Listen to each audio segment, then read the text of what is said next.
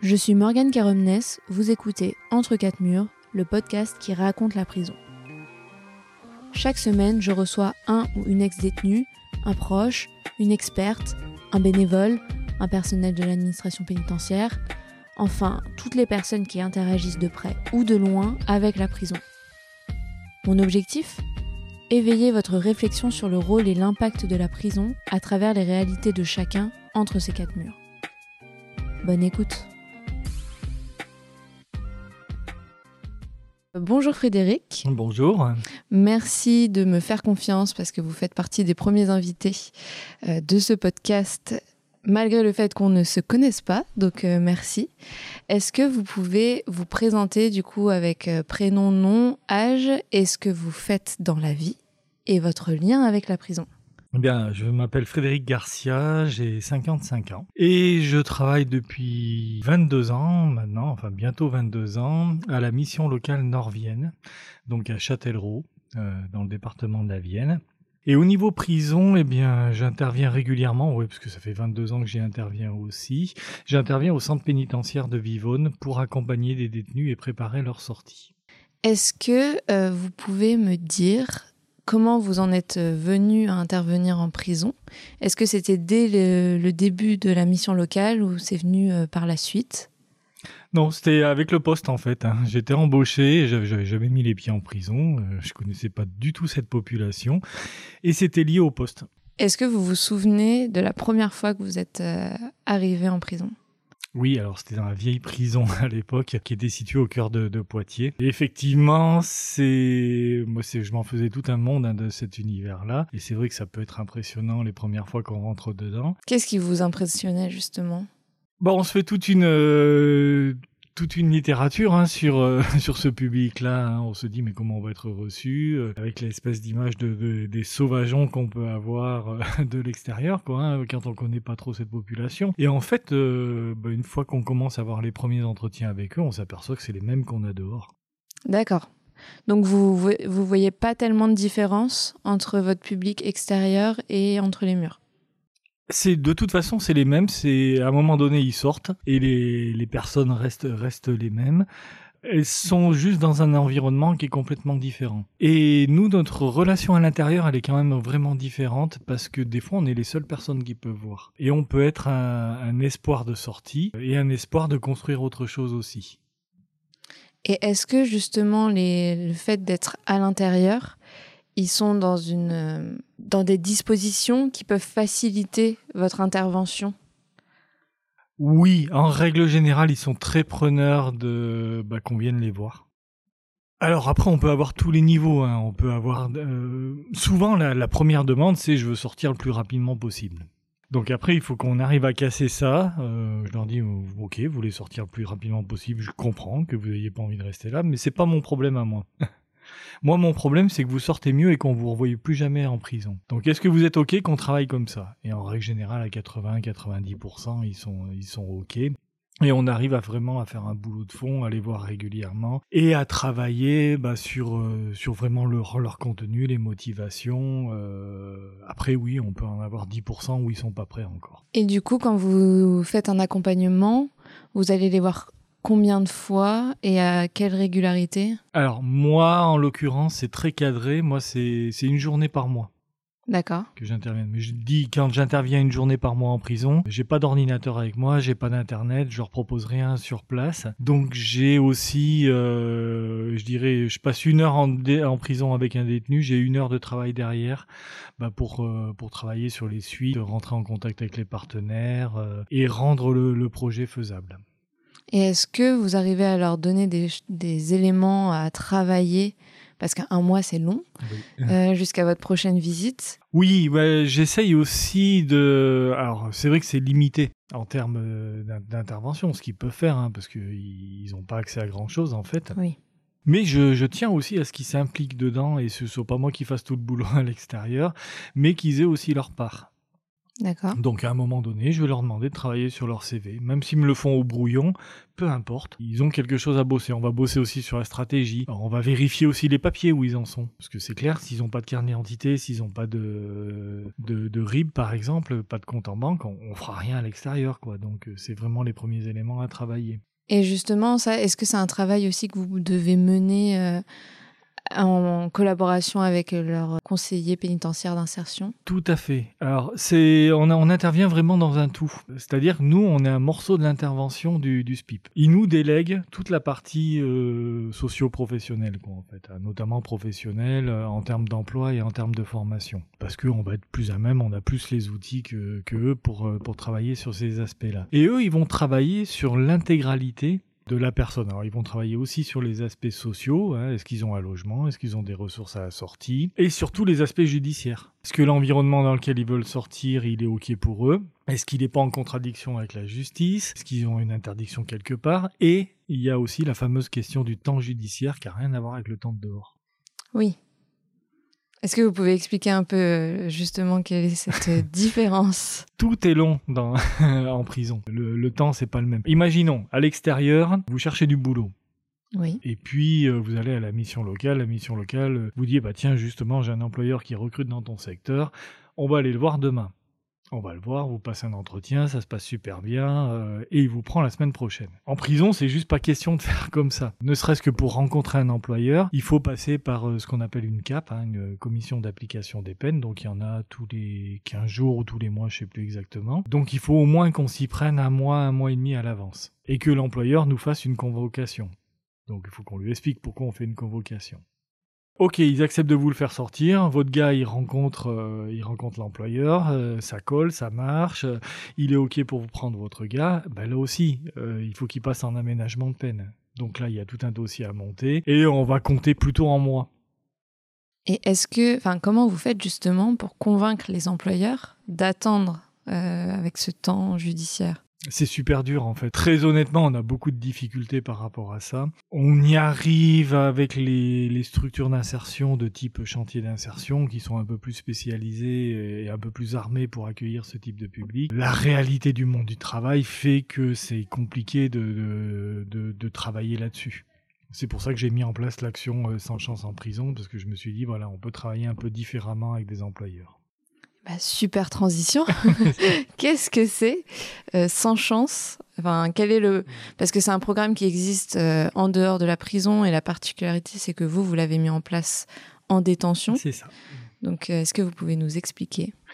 Alors, euh, effectivement, Sans chance, sans emploi, c'est un, programme qui existe depuis 2009, je crois, hein, donc, euh, et qui est développé à peu près sur 45 bassins en France. C'est monté à l'initiative de, la fondation Schneider, Schneider Electric. Ils se sont rendus compte qu'il y avait notamment les jeunes des quartiers qui étaient un peu plus au chômage que les autres et ils se sont dit qu'est-ce que nous, entreprises, on peut mettre en place pour les aider? Donc voilà, c'est parti comme ça.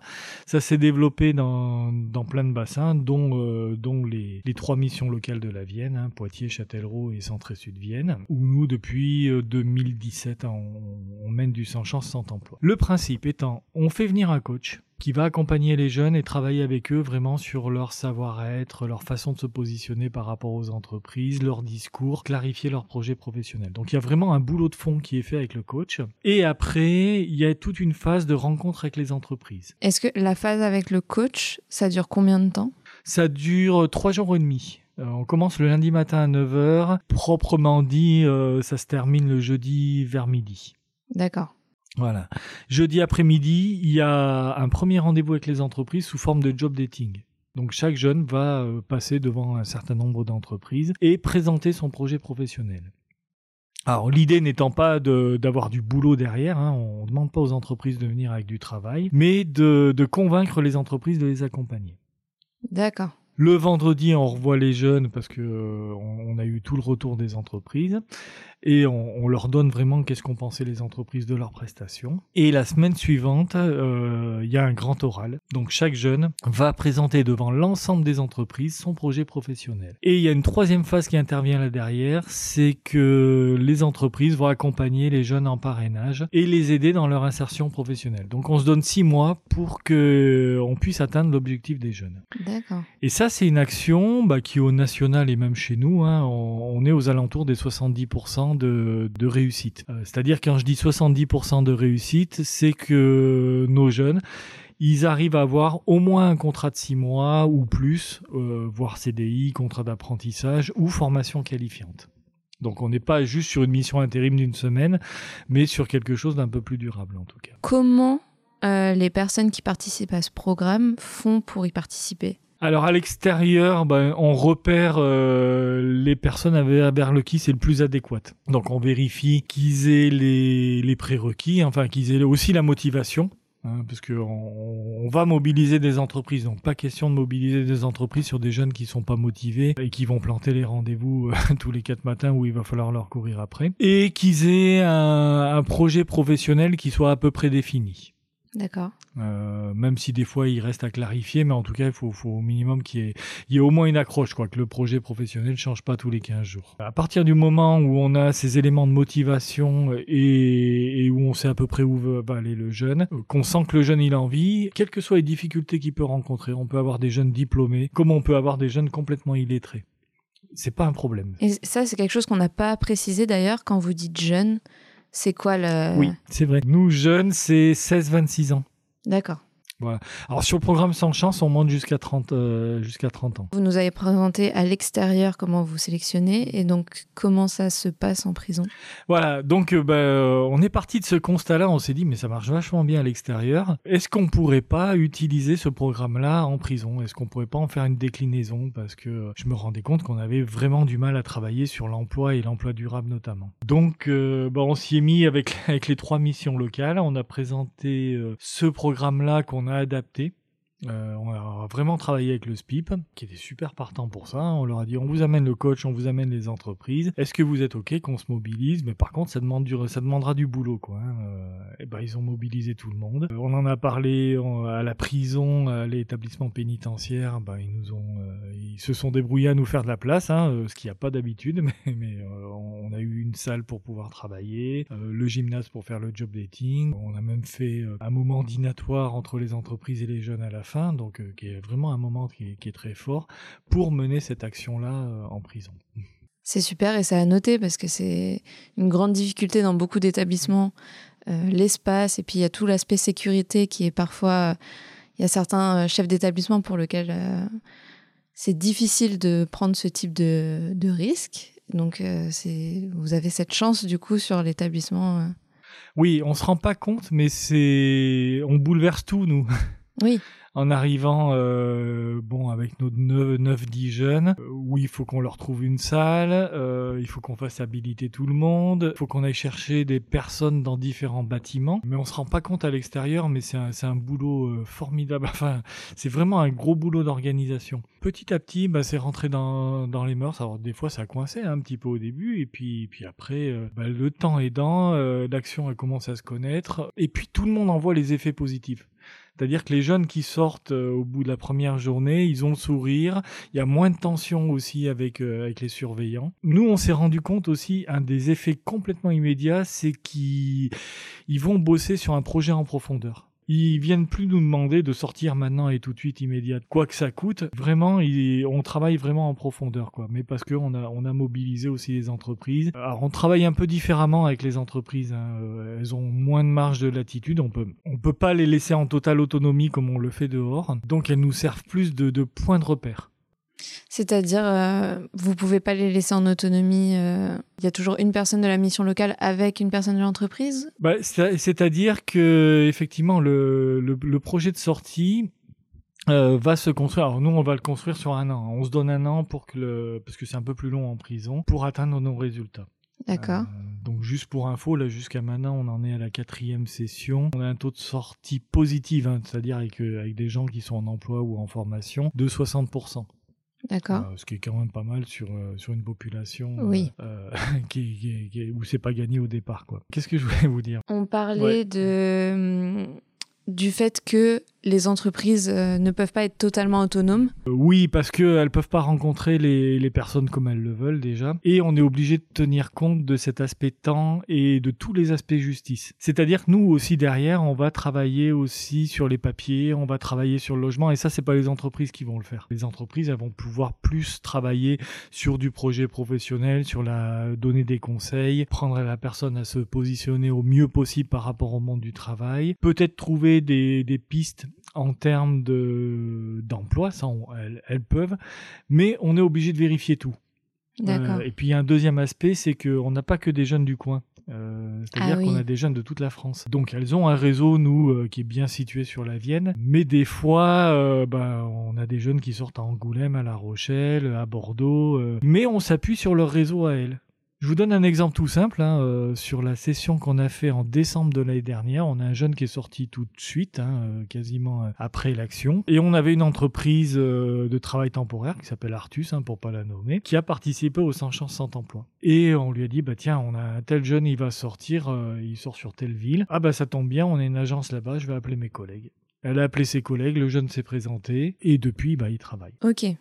Donc en fait, si c'est des entreprises justement qui ont un peu, euh, qui sont présents un peu partout au national, ça facilite aussi. Voilà, c'est- et après il y a notre réseau mission locale aussi qui, qui joue, donc c'est la conjonction de tout ça qui fait que, que ça marche. Mais euh, ça ne marche que si le jeune a convaincu. Oui, forcément. Euh, donc ça marche que si le jeune, on l'a vu en tant que futur salarié et pas en tant que détenu. C'est aussi là où cette, cette, opération elle est importante parce que euh, ils sortent de la peau de détenu quoi en fait, où ils sont au quotidien avec tous leurs problèmes de détenus euh, qu'ils peuvent avoir et Dieu sait qu'il y en a au quotidien pour se projeter dans une vie de futur salarié et de futur collaborateur. L'intérêt de cette, euh, de cette action, c'est qu'ils se rendent compte qu'ils ont des capacités, qu'ils ont des possibilités, qu'ils peuvent intéresser du monde et qu'ils ont de la valeur et que c'est pas simplement des délinquants euh, qui vont être marqués à vie, mais que derrière, il y a, y a aussi des potentiels pour pouvoir travailler et apporter quelque chose aux autres et à la société. Et je dirais même le, le fait d'être passé par là où ils sont passés, des fois, ça leur donne une vraie rage pour s'en sortir. Oui. Et justement, les employeurs qui, qui viennent en détention, c'est quoi leur motivation pour venir? Est-ce que c'est parce que c'est vous qui avez poussé Ou Est-ce que c'était des sujets euh, sur lesquels ils étaient déjà sensibles? Oui, on les a, on a plus choisi des personnes que des entreprises avant tout. D'accord. Euh, C'est-à-dire qu'on a fait aussi attention à qui on mettait en prison parce qu'on voulait pas que les détenus soient jugés deux fois. Oui. Euh, donc euh, personne ne sait les motifs de, détention des détenus et même nous on n'a même pas à le savoir. On voulait pas aussi de curiosité malsaine hein, parce que des fois on peut venir en prison comme on, comme on va au zoo et on voulait vraiment pas de ça. Donc on a travaillé avec les employeurs pour euh, et c'est pas donné à tout le monde hein, mais vraiment pour avoir des gens qui aient vraiment envie de s'engager. euh, et de façon saine avec des détenus. Alors quand je dis de façon saine, c'est pas des bisounours. L'idée c'est pas de- c'est pas de sauver le monde non plus. C'est vraiment chacun reste à sa place euh, parce qu'on joue quand même avec la vie des gens, donc on, on- comment dire, on leur vend pas du rêve non plus. Euh, Oui. On vend des choses qui sont très très pratico-pratiques. quoi. On va les considérer comme des salariés à l'extérieur. Puis il y a aussi cette sensation pour qu'ils re- reprennent espoir en eux, c'est de pas se sentir trop assistés. Exactement, tout à fait. Donc le regard, il est, il est juste, hein, on les situe par rapport au monde du travail et les employeurs euh, amènent leur concours pour bah, réduire le delta qu'ils ont par rapport au monde du travail. Donc des fois, on va travailler vraiment avec eux bah, sur comment ils se positionnent. sur euh, ouais tout simplement comment on fait un CV qui soit attractif où est-ce qu'on va chercher des compétences des choses comme ça donc ça entre les employeurs et nous on, on- on peut- faire tout ça et des fois ça va vraiment être euh, bon on va ouvrir des portes quoi D'accord. Et donc, quand il y a un job dating, vous avez dit qu'il y avait à peu près 9-10 personnes Oui. de côté jeune. oui Côté entreprise, y a combien de- d'employeurs du Bah, la dernière fois, j'en ai eu une dizaine. Ah, donc c'est super. Donc ils ont Ouais. tous en même temps Oui. Non, mais c'était chouette, ouais. Ils étaient exactement le même nombre. Donc, euh, Et est-ce que vous leur faites passer plusieurs entretiens pour qu'ils aient plusieurs visions? Oui, ils ont eu trois entretiens à chaque fois. Ah oui, c'est super. Ouais, trois entretiens d'un quart d'heure. Juste dans mon choix des entreprises aussi, je fais attention à, avoir un, panel. Alors pas d'activité, parce qu'ils peuvent tomber sur euh, des entreprises qui n'ont pas du tout la même activité qu'ils exercent. Hein. Mais euh, alors j'ai des entreprises un peu plus traditionnelles, hein, secteur marchand. J'ai des centres de formation, des agences intérim et des chantiers d'insertion aussi. Et effectivement, euh, le temps avançant, je me suis rendu compte que ce panel-là, il, permettait d'englober toutes les caractéristiques des groupes de détenus qu'on avait. Oui, parce que finalement, il y en a qui sont pas prêts pour le marché du travail euh, classique, oui. qui ont d'abord besoin soit d'une formation, soit d'être dans un chantier. Donc, c'est dans ce cadre-là que vous avez fait, fait, cette sélection. Voilà, exactement. Euh, certains, on va, on va plus penser à des sorties euh, un petit peu intermédiaires de type chantier d'insertion. Donc, on va, d'autres, on va pouvoir plus imaginer une sortie en entreprise traditionnelle. Et est-ce que du coup les jeunes qui bénéficient de ce parcours sans chance, c'est des jeunes que vous avez vous-même suivis tous les mois dans le cadre de votre euh, activité euh, mission alors, locale Une partie, parce que c'est vrai, alors l'orientation elle se fait euh, par plein de canaux différents, on met deux mois à orienter les, les personnes. Principalement c'est nos collègues du SPIP qui, qui orientent, mais nous on peut proposer des personnes, mais aussi tous les acteurs qui interviennent dans, dans le parcours des, des détenus. Donc ça peut être l'école, qui nous positionne des personnes. Ça peut être Pôle emploi, ça peut être le GEPSA, qui est l'organisme de formation euh, qui intervient intramuros, qui peuvent proposer des, des personnes. Après, ils, ils, vont être passés un peu à la moulinette en fonction de ce qui est faisable pour eux, notamment de, de leur condamnation. Euh, L'idée étant qu'on ne prenne que des personnes avec qui on peut faire quelque chose à l'extérieur. D'accord. Voilà. Euh, si quelqu'un, euh, son projet de sortie est dans trois ans, on va pas le prendre parce que on, on va pas arriver à transformer l'essai tout de suite. Quoi. Oui, et puis il a le temps en plus entre temps de changer d'avis. Euh... Oui, tout à fait. Voilà. Et, et même les entreprises. Ouais. Et c'est on, voilà, on n'est pas sur les mêmes modes d'intervention. On, on, va être sur quelque chose d'un peu plus en amont. Donc là, c'est plus notre boulot de mission locale que celui des, des entreprises. Et là, vous avez cité beaucoup de partenaires du coup qui peuvent faire cette sélection. Est-ce qu'il y a des commissions entre vous qui vous permettent de communiquer sur le fait qu'il va y avoir le programme? Ou est-ce que vous allez les voir individuellement? Pour les prévenir Comment ça se passe? Nous, il y a toute une sensibilisation qu'on fait avec les acteurs de la prison. On a, on a monté un comité de pilotage hein, qui a lieu régulièrement. On fait venir euh, les différents acteurs vraiment de la prison, que ce soit l'administration pénitentiaire, euh, toutes les, les, organismes que je vous ai cités. Hein, on coanime ça avec le SPIP. Les financeurs aussi. On fait même venir les juges d'application des peines parce que euh, on veut les informer euh, du programme parce que derrière, si tout va bien et si on veut transformer l'essai, on va demander des permissions de sortie. On va monter des aménagements de peine avec les, avec les personnes, donc il faut qu'ils soient au courant de, de, ce qui s'est passé. Donc voilà, on a, on a tout ce monde-là qui qu'on qu tient au courant. Les orientations, c'est le SPIP qui les centralise, qui vraiment regarde ça au vu de la condamnation qu'ils peuvent avoir. Et donc ils vont nous faire une sélection d'un certain nombre de personnes qu'on va inviter à une information collective. Donc on va en faire une dans chaque bâtiment, maison d'arrêt et centre de détention, hein, parce qu'il y, y, a deux bâtiments à la prison de Bivonne. Bon, après on va voir en entretien individuel ceux qui qui ont déclaré qu'ils étaient intéressés. D'accord. Et à l'issue de ça, on fait une, euh, on fait une liste. On en retient 12, parce que c'est notre capacité maximum d'accueil, et puis on a une liste d'attente aussi. Au cas où il y en a qui se désistent. Voilà, parce que ça arrive aussi. Euh, oui. C'est aussi ça la prison, c'est que bah, des fois il y en a, ils sont, euh, ils sont le jour J, ils sont pas dans les bonnes conditions. Oui. Euh, ils ont appris une mauvaise nouvelle et puis voilà, tout s'effondre pour eux, ils se sentent pas prêts. Ou ils vont rentrer dans la salle et puis ils vont voir qu'il y en a un avec qui ça, ça passe pas du tout et ils vont repartir. On peut avoir vraiment tout ce genre de, de, de, de choses aussi hein, qui peuvent se produire. Les premiers instants sont vraiment les instants clés, en faisant en sorte bah, que les, les, les les détenus euh, restent et restent jusqu'au bout. Par contre, on leur demande c'est un investissement complet. C'est-à-dire que durant toute la semaine, ils n'ont pas de parloir, pas de visite, pas de travail, donc c'est-à-dire pas de travail, pas de revenus, oui. euh, pas de sport, ce qui est super important pour eux, pas de promenade. Ils sont consacrés sur le, le dispositif à fond. On leur demande une disponibilité totale. Parce que du coup, sur une journée, ils sont combien d'heures euh, coachés ah, sur, euh, sur le dispositif, ils sont comme à l'extérieur, ils sont coachés pendant trois jours et demi. Oui, mais du coup, c'est quoi leurs horaires? C'est du 9h, 11h30, et on reprend 14h, 16h30. Donc, c'est un tout petit peu plus court qu'à l'extérieur, donc ça nous oblige à, à condenser le programme. Mais, euh, mais effectivement, et c'est très intense. Donc, c'est-à-dire, il n'y a même pas de pause cigarette.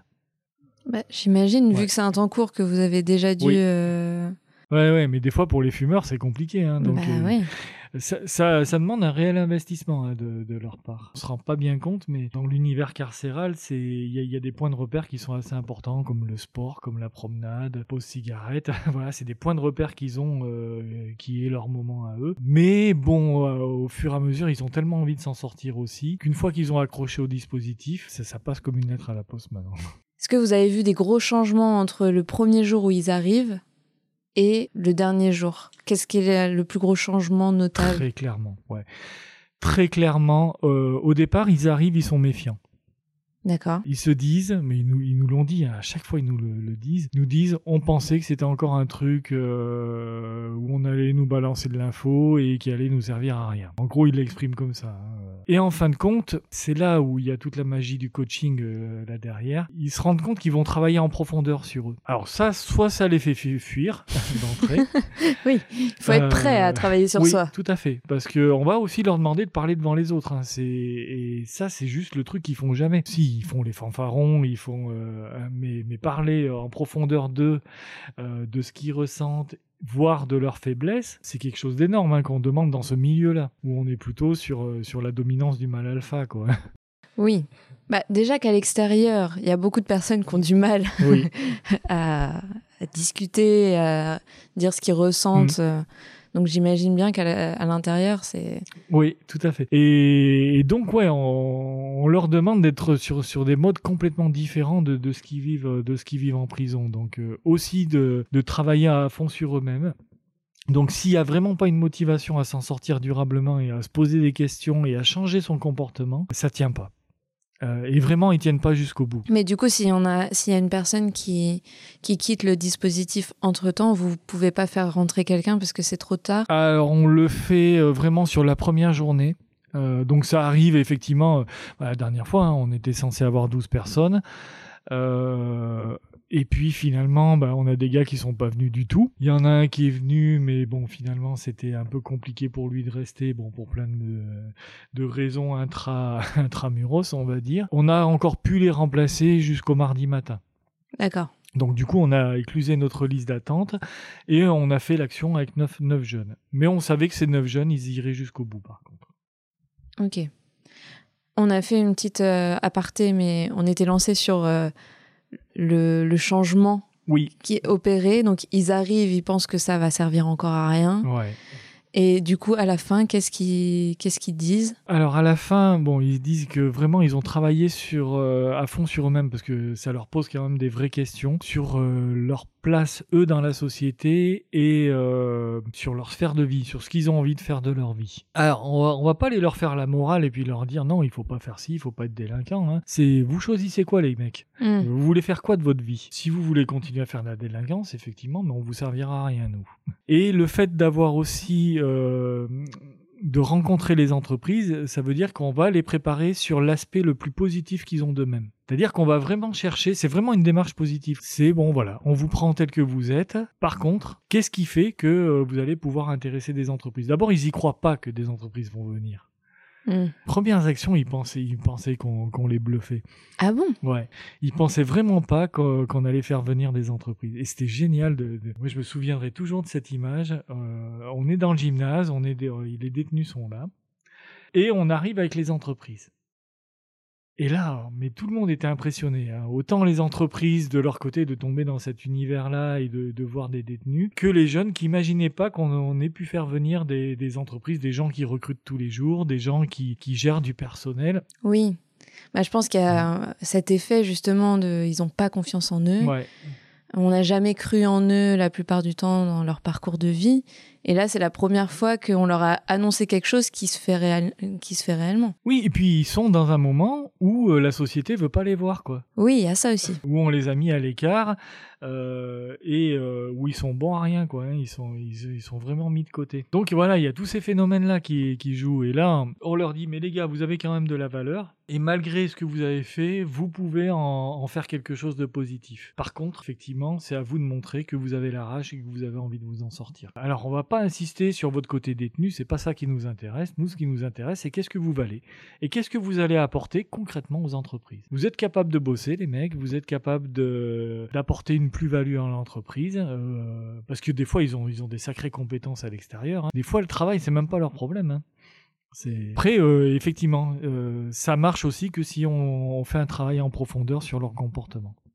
Et justement, comment vous faites, parce que vous avez parlé du choix des entreprises, et du coup les coachs, comment vous faites pour euh, les trouver et les sélectionner? Bah, on a la chance avec sans chance d'avoir. euh, Il y en a, il y en a assez peu qui peuvent intervenir en prison en fait. hein. Donc notamment, on travaille avec une coach qui est, très aguerrie à ces questions-là, avec, avec ces publics-là, et, qui fait vraiment un travail de, de, fond. Et, euh, et avec qui on a totale confiance, quoi, en fait, hein, parce qu'on sait qu'elle va amener nos jeunes un peu plus loin, sachant qu'il faut à la fois faire un travail de fond sur leur comportement et un travail de présentation aux entreprises. Donc euh, c'est aussi un grand écart à faire. Et ça qui est, qui est très important. Et c'est pas tous les coachs qui peuvent faire ça. Est-ce que vous parlez de Laureline ou pas? Ouais. Parce que elle va potentiellement, enfin c'est quasi sûr Ouais. qu'elle va faire un autre épisode. Ouais. Donc euh, c'est des épisodes qui vont se répondre, c'est super.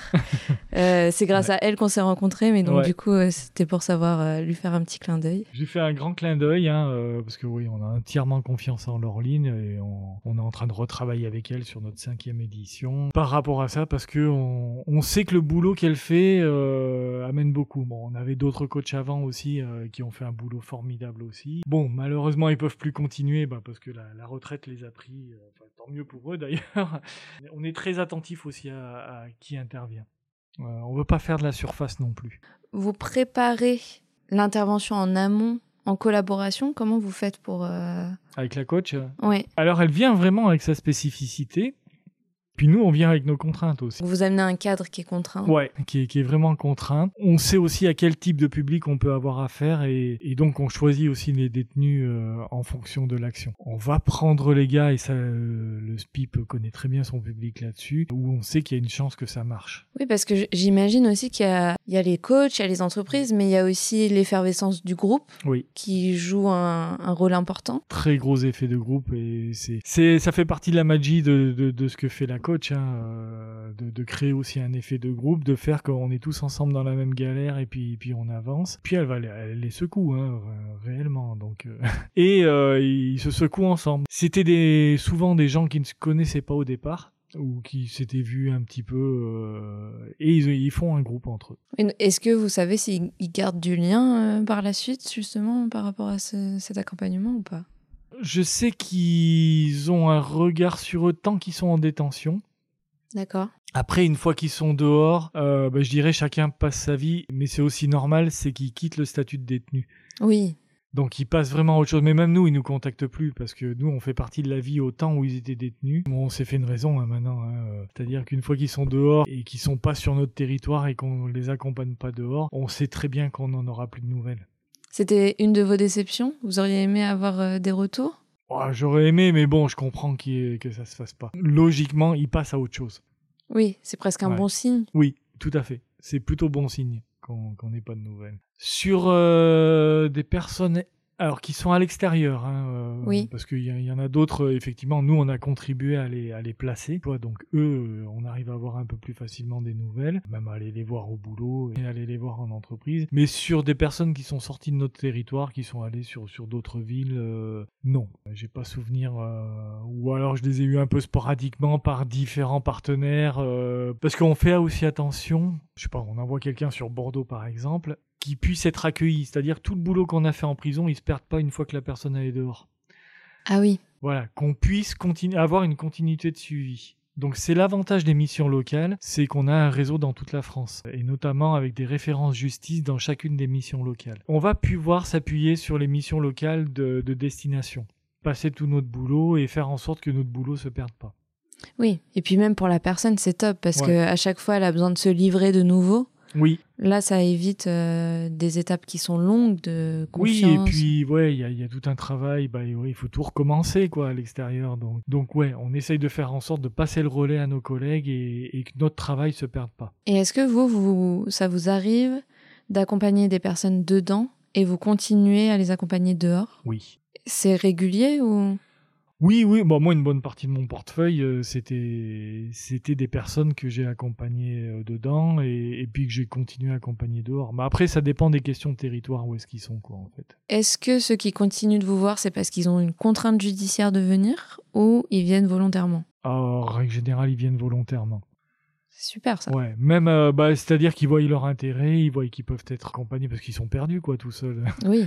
C'est voilà, il y a, y a des codes de la société qu'ils connaissent pas forcément, euh, des portes qui s'ouvrent pas, et la mission locale peut être un des moyens de les ouvrir ces portes-là et, et de, de faire un travail de fond. Ouais, mais c'est super parce qu'il y en a qui n'osent même pas demander d'aide. Oui. Donc euh, ils sont quand même dans une démarche où ils acceptent euh, d'être accompagnés. Souvent, ils sont dans, ils étaient dans une démarche de débrouille, quoi. Oui, c'est ça. Et ils faisaient un peu en fonction, plus ou moins avec de la légalité ou, ou pas. Nous, on va, on va vraiment travailler sur d'autres chemins, quoi, avec eux, hein, et, et leur ouvrir des portes d'un monde qu'ils connaissent pas forcément, hein, parce que c'est ça, en fait, c'est deux mondes qui se rencontrent. hein. Est-ce que vous avez des difficultés liées à la détention? Qu'est-ce qui est difficile du fait d'être en prison? C'est différent. En détention, on va, on va pas être sur de la réponse immédiate. On va plus euh, être sur quelque chose d'un peu plus global. On va voir plein d'aspects différents. C'est-à-dire le, le gars qu'on a en face. Si t'as pas de carte d'identité, euh, on fera rien avec toi. Ouais. Euh, très clairement. euh, donc on va commencer par ça. On va aussi travailler euh, sur bah, qu'est-ce qui, qu'est-ce qui est en alignement avec cette personne-là. C'est-à-dire des fois ils vont nous donner des projets et puis on va se rendre compte que c'est pas vraiment leur truc quoi. On va essayer de voir qu'est-ce qui les motive vraiment par rapport au travail, c'est quoi leur rapport au travail, euh, le travail quelle place ça a dans leur vie aussi. euh, donc on va travailler sur des choses un peu plus en profondeur et un peu plus sur de la stratégie aussi. Donc on va beaucoup jouer avec le temps. D'accord. Et on peut se rendre compte des fois que d'un entretien à un autre, le, le projet va complètement changer. Oui, bah en un mois en plus, il s'en passe des choses. Exactement. Il faut aussi le temps de leur maturation. euh. Puis des fois, ils commencent leur détention, ils sont très en colère. Hmm. Donc on va travailler sur cette colère-là, euh, faire en sorte bah, qu'ils comprennent pourquoi ils sont en colère, euh, comment on peut la résoudre, euh, quel est le moyen de répondre à, à tout ça. Donc voilà, on, on peut faire des fois un, bou- un boulot en profondeur par rapport à du comportement aussi. Quelle est la raison pour laquelle vous pouvez intervenir qu'une seule fois par, par mois? Est-ce que c'est côté mission locale, votre mission qui est limitée, ou est-ce que c'est côté administration pénitentiaire? Ah non, bah, l'administration pénitentiaire, ils seront preneurs qu'on intervienne autant de fois qu'on veut. Il y a, une demande qui qu'on n'arrive pas à fournir. Non, après, c'est plus les, contraintes internes euh, liées, liées au poste, hein, parce que bon, euh, voilà. Bon, après, j'ai j'ai aussi d'autres missions à l'extérieur. euh, j'ai aussi des jeunes à suivre à l'extérieur. Le volume de mon de mon contrat de travail par rapport à la prison a été défini de cette façon-là. Et encore, je l'ai je l'ai énormément augmenté avec le sans chance, hein, parce que je crois que j'ai j'ai un peu explosé les compteurs de, de présence en, prison, mais parce qu'on menait cette action-là et qui valait vraiment le coup. Quoi. Pour vous dire, oui, cette action sans chance, c'est un peu une première en France. Oui. On a été les premiers à la monter en fait et, et à la mener de, de bout en bout, hein, donc euh, les, les trois missions locales de la Vienne. Maintenant, on est super content parce que euh, Rennes euh, s'est emparé de l'action et, et a eux aussi monté un sans chance là, cette année là. Ils ont monté ça au mois de janvier. Ils vous ont contacté pour pouvoir le développer? Oui, oui, oui, oui. Ils nous ont contactés. On s'est appuyé aussi sur l'association Sans Chance. On les a mis en relation avec la coach qui intervient avec nous. Et voilà, et ça s'est monté comme ça. Et je, je pense que ça se diffusera dans d'autres prisons parce que la- l'action est tellement chouette que. Alors, elle demande de l'énergie, elle demande de l'investissement, euh, elle demande du temps, mais, euh, mais en termes de résultats, c'est juste fabuleux. Bah, J'espère peut-être que grâce à cet, épisode, il y a d'autres missions locales qui vont peut-être euh, entendre ça et que ça va leur donner envie de le déployer. Bah, J'espère bien, ouais. Ce serait super. Parce que du coup, ça, ça, hum, vous avez dit que vous avez fait quatre sessions. Donc c'est euh, tous les combien de temps? Alors, on en fait une par an. D'accord. Ça demande une telle énergie qu'on n'en fera pas deux. hein. D'accord, ok. Ah, c'est clair. hein. C'est euh, nous, ça nous demande de l'énergie, mais au niveau du SPIP, au niveau de l'administration pénitentiaire, c'est encore pire. Ouais. Euh, Nous, ils nous protègent un petit peu par rapport à ça, mais on sait qu'ils font un, un boulot formidable là-dessus. Mais on n'y reviendra pas 15 fois par an, quoi. Mais depuis le départ, vous dites nous parce que vous parlez de la mission locale, euh, mission locale au, au global. Oui. Mais vous êtes le seul à intervenir en prison de. Non, alors quand je dis nous, euh, c'est les trois missions locales de la Vienne. D'accord. Alors c'est vrai que moi je suis un peu plus en tête de pont. euh, parce que bon, l'initiative vient, vient un peu plus de, de chez nous et, et, de ma part, mais on travaille avec la mission locale de Poitiers et la mission locale Centre et Sud Vienne, donc on est vraiment main dans la main. C'est pour ça qu'on est une entité de trois missions locales euh, à avoir bossé sur ce projet-là, plus le SPIP. Et du coup, il y a un référent comme vous oui. De chaque mission locale qui va euh, aussi en prison tous les mois Voilà, on est en fait au total sur les trois missions locales, on a quatre jours d'intervention. D'accord sur des entretiens individuels. Et on travaille tous donc sur ce, cette fameuse action sans chance, sans emploi. Et vous avez combien de, vous suivez combien de personnes à peu près euh, euh, détenues? Là actuellement dans mon portefeuille, je dois en avoir 12. D'accord. Que j'essaye de rencontrer à peu près tous les mois. Alors ça rentre pas hein, dans une journée. Bah oui, c'est ce que j'allais vous demander. Ouais. Donc certains, je passe leur tour. D'accord mais je vais euh, je vais vraiment euh, ouais au, au, plus urgent euh, et au plus important il y en a certains euh, je peux laisser un petit peu de temps passer parce que je vais laisser euh, je vais laisser aussi le temps agir et est-ce qu'il y en a qui vous contactent en vous écrivant euh, entre les rendez-vous? Oui tout à fait c'est de toute façon c'est notre mode de communication entre les deux c'est le courrier D'accord. Euh, vraiment à l'ancienne, quoi. Hein, oui. Euh, nous, c'est pareil, on va communiquer euh, via le courrier. Alors, des fois, on peut communiquer via les SPIP aussi quand on a des trucs un peu urgents, mais le mode de communication qu'on privilégie, c'est le courrier. Ouais. Et eux aussi. Ils nous écrivent, ils nous donnent de leurs nouvelles. Ah ben là, j'ai avancé là-dessus. Euh, où est-ce qu'on se peut se voir la prochaine fois euh... Donc, ils arrivent à formuler leurs besoins, du coup. Euh... Oui, tout à fait, tout à fait. Je leur file ma carte au premier rendez-vous et, euh, et donc, ouais, assez régulièrement, j'ai des courriers de détenus. D'accord. Et est-ce que ils arrivent à rester sur l'aspect euh, travail ou ils divaguent souvent parce que justement, il y a, on sait qu'il y a beaucoup de freins périphériques? -hmm. Est-ce qu'ils en parlent avec vous malgré le fait que ce soit pas forcément votre rôle? On peut tout avoir, effectivement. Hein. Tout dépend de la relation de confiance qu'on va créer avec eux aussi. D'accord. La première réaction au départ, c'est de la méfiance. Comme pour sans chance. Comme pour son... Bah oui, oui, c'est les mêmes en fait. euh, donc, euh, ouais, il faut les, appri les apprivoiser et puis euh, bah, qu'on arrive à se mettre d'accord sur notre cadre d'intervention. Moi, dès le départ, je leur, je leur dis que je suis pas là pour les faire sortir le plus vite, mais, mais pour les faire sortir mieux. Dès le départ, je leur dis que je suis en lien avec le SPIP et que de toute façon, tous les entretiens que je vais avoir avec eux, je vais faire un petit compte rendu au niveau du SPIP, parce que je fais rien tout seul. Euh, oui. Voilà, moi je suis pas Zoro, je suis pas là pour les sauver. je suis, je suis vraiment là pour, euh, bah, pour qu'on puisse faire un travail de, de, fond et faire que les choses soient, soient réalistes et, ré et réalisables. Moi, ma, ma mission, c'est d'avoir une, une, certaine transparence vis-à-vis d'eux. Quoi. Par contre, j'attends la même chose en face. Donc des fois, oui, il peut y avoir des tentatives de manipulation, hein, ça, ça, peut arriver. Bon, maintenant, je commence à être un vieux de la vieille, je les vois arriver d'un peu loin maintenant, mais on peut tout avoir. Et puis, puis euh, après, on peut avoir aussi une, une, relation un peu plus privilégiée parce que des fois, vraiment, on, est, on peut être les seuls à venir. Sur des parcours de 2-3 ans de prison, euh, on peut être les seules personnes extérieures à venir. Y compris proches, euh, ils n'ont pas de parloir. Bah, ça, ont... ça arrive assez régulièrement, ouais. Ouais, d'accord. Qui est, alors, soit, soit ils ont de la famille à l'extérieur et c'est important et ils vont s'appuyer dessus, euh, mais des fois il y en a, ils sont tout seuls, quoi.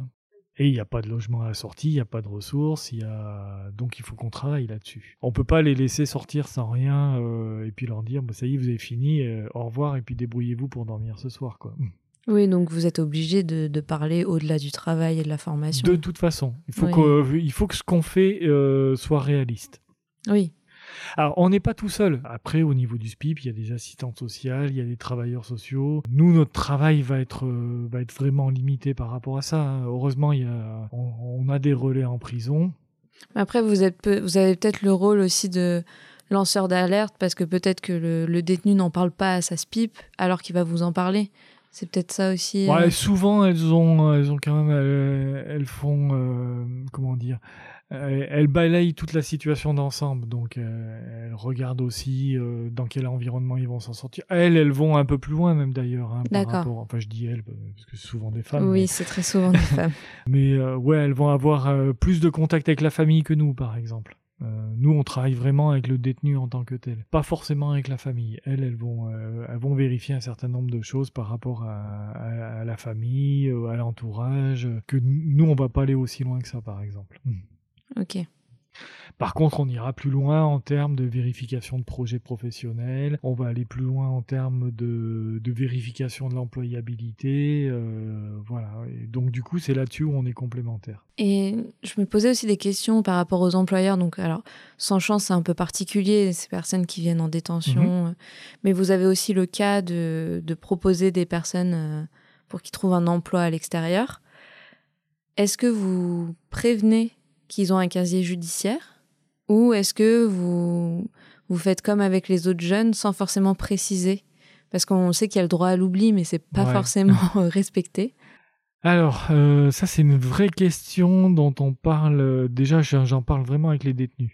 C'est qu'est-ce qu'ils veulent en faire de ça? D'accord je dirais, je m'accorde pas le droit de, de parler malgré eux. Euh, mais après, bon, tout dépend des situations et tout dépend de leur proximité à la sortie. Il y a des fois où euh, bah, ils vont pas être très loin de la sortie, où ils vont pouvoir se présenter comme étant des postulants comme d'autres.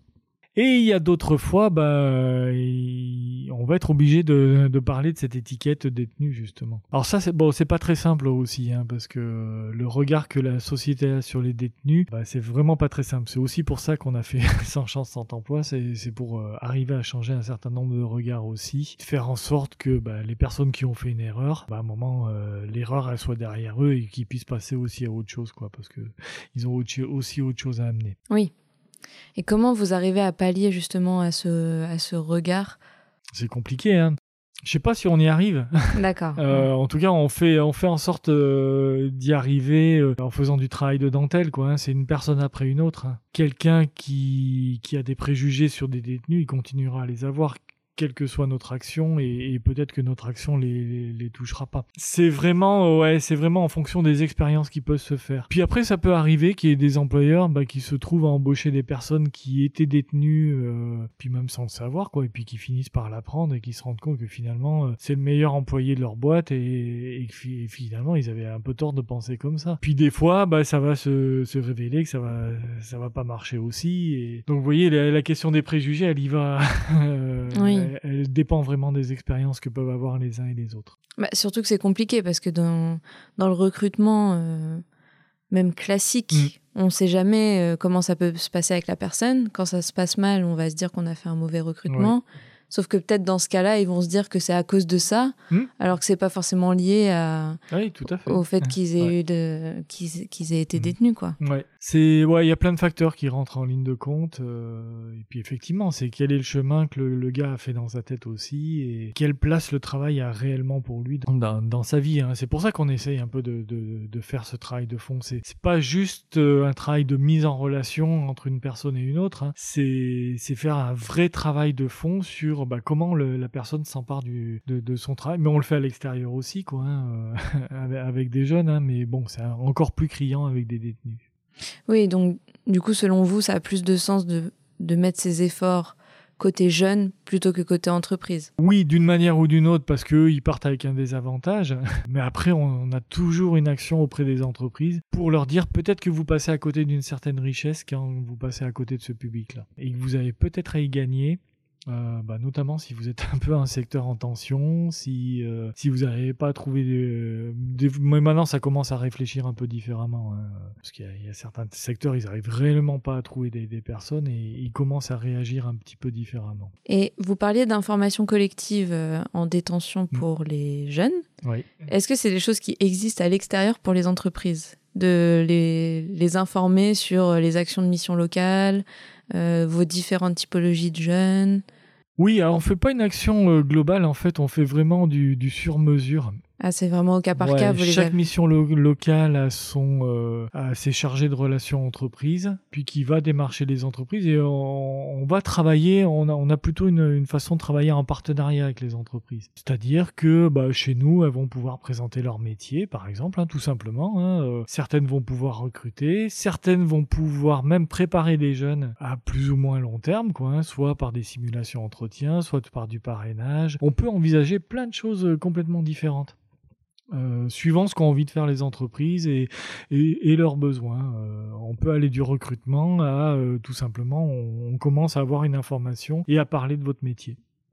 et à faire naître quelques graines pour changer certains regards sur les métiers, par exemple. Et est-ce que vous avez aussi eu des retours? Parce que vous, vous disiez que vous choisissiez pas forcément une entreprise, mais plutôt des personnes. Ouais. Et est-ce que du coup, euh, l'expérience qu'ils ont eue euh, avec Sans Chance en détention, on vous a fait des retours hein, d'un point de vue humain de quelque chose qu'ils ont appris grâce Ah, à ça Totalement. Elles nous, on a l'impression, enfin, euh, puis je, je pense que d'après les retours que j'ai pu avoir, qu'elles ont vécu quelque chose d'un petit peu spécial.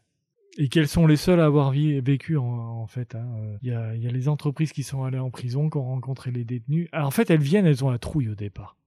Bah, c'est, comme ce que vous disiez, Ouais. vous, votre premier jour. On a Ouais. tous des, des préjugés. Exactement. On nous les présente euh, comme des voyous. euh, Alors, il y a ça qui rentre en ligne de compte. Et et il y a, est-ce que je vais être à la hauteur? Ah, Ils nous disent ça aussi. d'accord.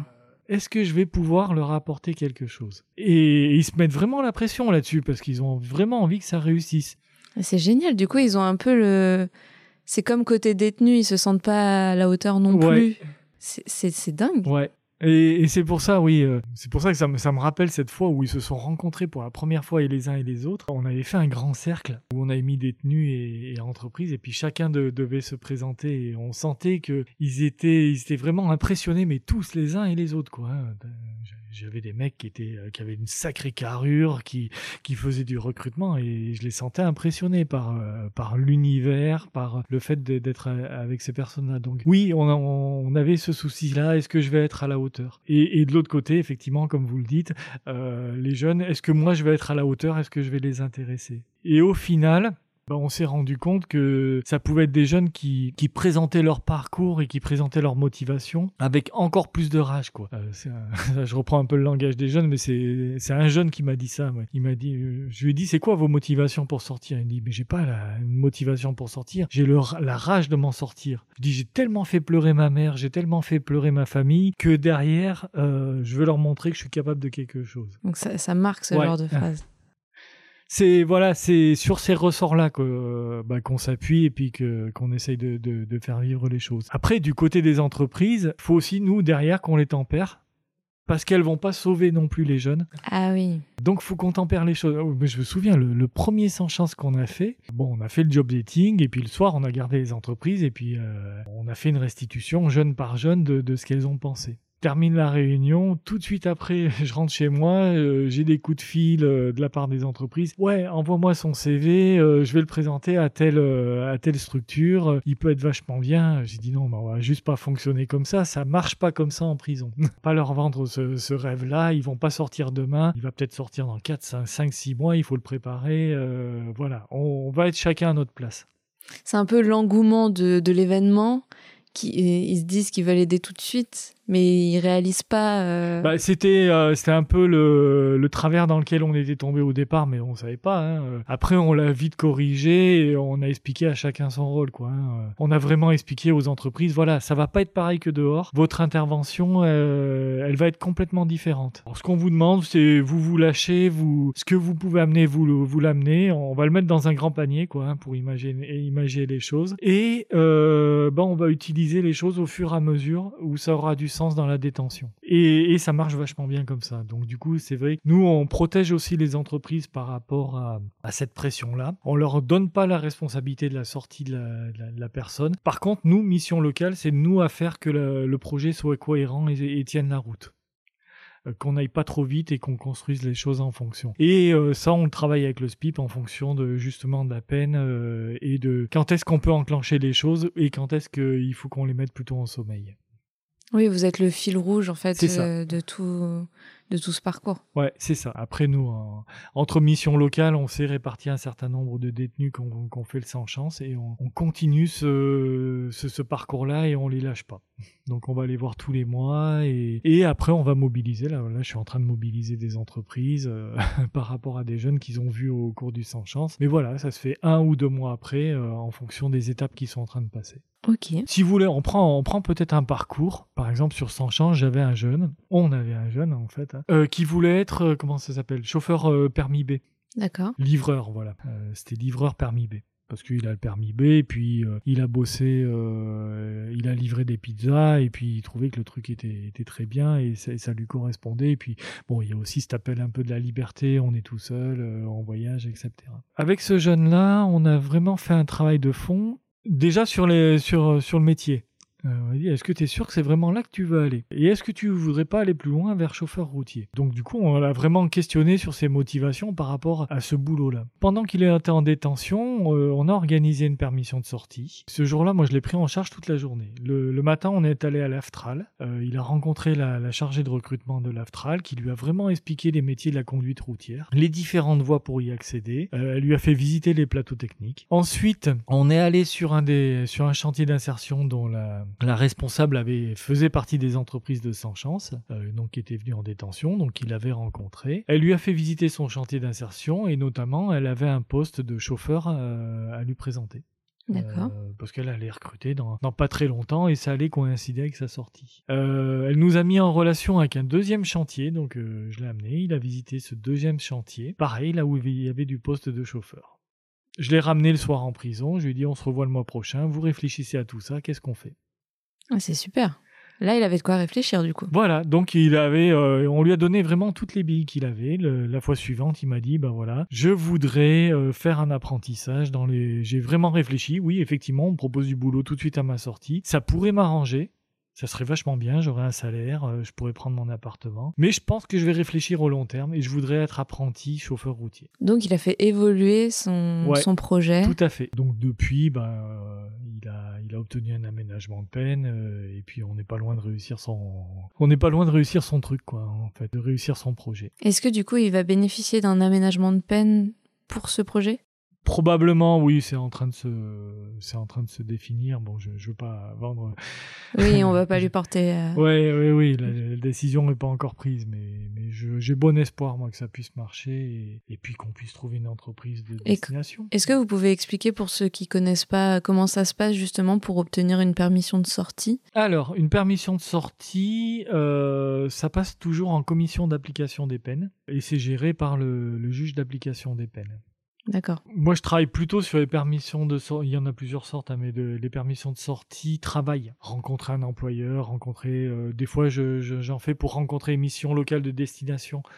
Euh, parce qu'avant qu'ils sortent, euh, bah, je les fais rencontrer. Alors, des fois, je fais des visios euh, avec les missions locales de, de toute la France. Voilà, ça fait partie des permissions de, de travail. Donc, faut fournir un justificatif et ça passe en commission. Alors, des fois, il y a, y a des permissions de plusieurs jours, donc ils font une enquête aussi là où la personne va atterrir. On réfléchit aussi bah, comment il va aller à l'endroit de destination. Est-ce qu'il a des sous? Euh, Est-ce qu'il peut prendre le train? Euh, Est-ce qu'il y a quelqu'un qui vient le chercher? Voilà, on a toutes ces questions-là qui se posent. Et suivant son parcours en détention, c'est accordé ou c'est pas accordé. Oui, il faut qu'il soit irréprochable à l'intérieur. Bah oui, faut pas qu'il ait fait de conneries. Faut... Oui, s'il y a eu un incident, bah c'est c'est mort pour sa permission de sortie. euh, voilà, c'est mort pour plein d'avantages, quoi, en fait, hein, quand il y a des incidents.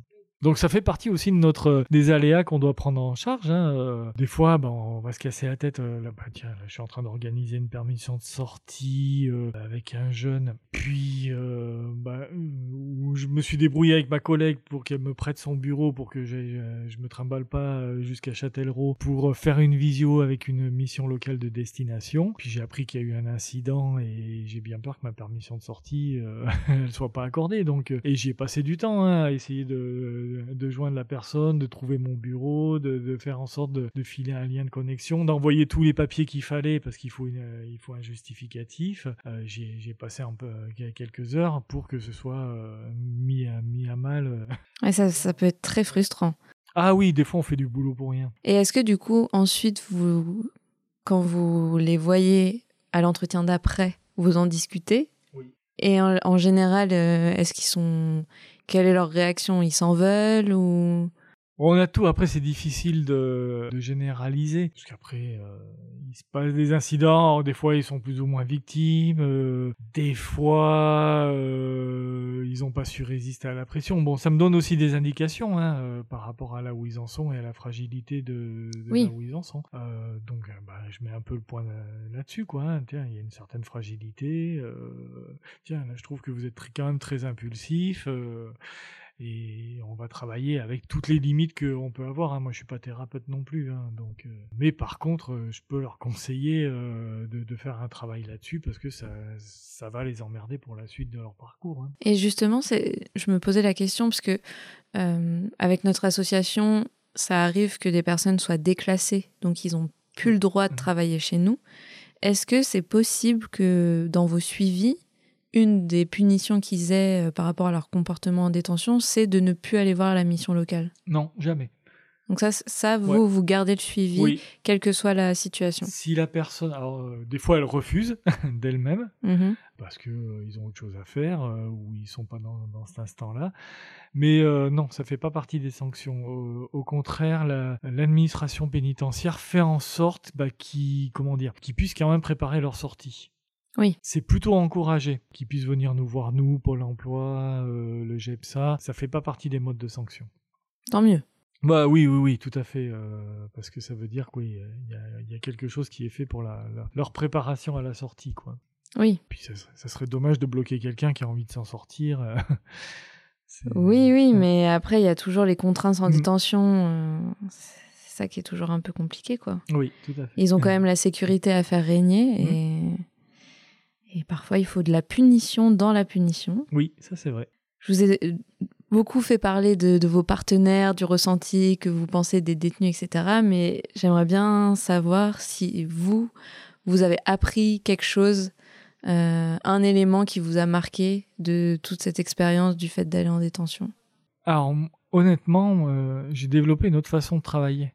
Parce qu'on n'est pas dans la réponse immédiate, donc j'ai pas d'ordinateur. Je peux pas leur dire euh, on va faire ça, si. euh. Donc j'ai j'ai vraiment appris à travailler différemment. Et je pense peut-être plus au contact de la personne, peut-être plus en profondeur. Mais j'y tiens beaucoup à cette mission prison et parce que je trouve qu'elle a vraiment du sens dans, dans, dans mon métier et que je suis vraiment en accompagnement. Alors je suis obligé de, de faire attention à plein de choses. Il y a tout un environnement et tout un écosystème euh, auquel il faut faire attention. Et des fois on va bouger des choses et il va falloir euh, réfléchir à qu'est-ce qu'on bouge et qu'est-ce que quels impacts ça va avoir. Mais c'est ce qui fait toute la richesse justement d'accompagnement et l'accompagnement il est il est obligé d'être sur mesure parce qu'on peut pas faire deux fois la même chose, on peut pas être simplement dans la prescription quoi.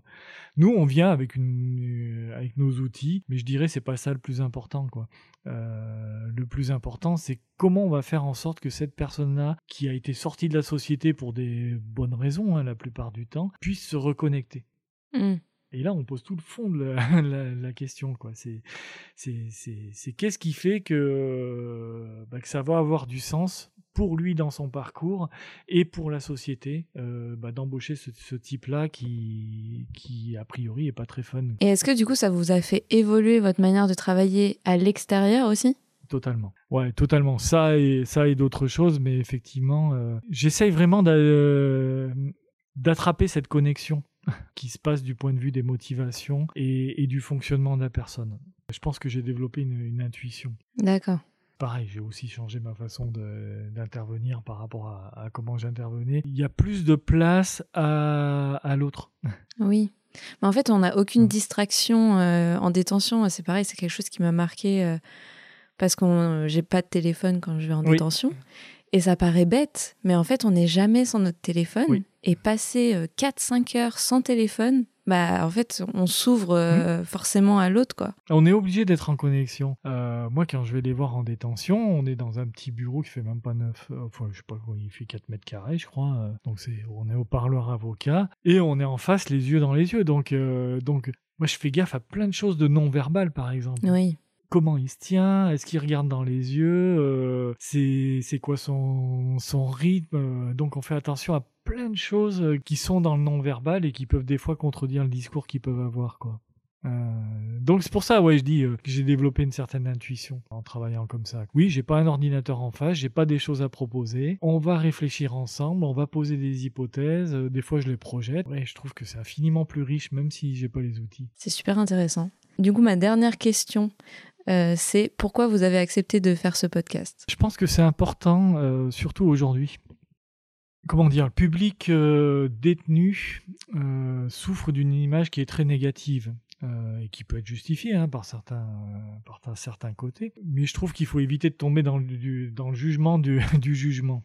C'est-à-dire que les personnes sont jugées, condamnées, et, ce qui est tout à fait normal, la société fait son rôle. Maintenant, ça peut être intéressant d'avoir aussi un autre regard sur ce qui peut être positif chez ces personnes-là. Alors, euh, je parle plus d'individus, hein, euh, donc j'y vais aussi euh, avec des pincettes, mais il y a vraiment des, il y a aussi des belles personnes là-bas qui ont fait des erreurs. Peut-être que notre voisin, c'est un ancien détenu, peut-être que, nos collègues sont des anciens détenus et on le sait pas. Et c'est vraiment dommage de se couper de ces richesses-là avec des a priori et de condamner a priori des personnes bah, qui des fois peuvent apporter beaucoup à la société. Et peut-être que cette, cette expérience-là de, de, mise à l'écart de la société, ça, ça peut être une force sur laquelle ils peuvent s'appuyer. Bah merci pour votre témoignage. Merci beaucoup. Et puis, bah, merci pour, euh, pour les podcasts et, et de vous intéresser à cette thématique et de la faire vivre, en tout cas. C'est vraiment chouette.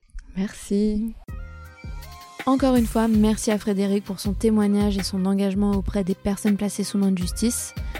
Une initiative comme Sans chance est un bel exemple d'accompagnement pouvant être réalisé pendant une peine, mais malheureusement accessible à très peu de détenus. Nous espérons que cet épisode sera une source d'inspiration pour d'autres missions locales et établissements pénitentiaires. Merci à vous auditeurs de nous avoir écoutés jusqu'ici. Si vous voulez nous aider à faire grandir entre quatre murs, abonnez-vous sur votre plateforme d'écoute actuelle pour ne louper aucun épisode. Vous pouvez également nous suivre sur notre compte Instagram entre 4 murs.podcast pour nous laisser des commentaires, nous suggérer des invités et surtout suivre notre actualité. À la semaine prochaine pour un nouvel épisode.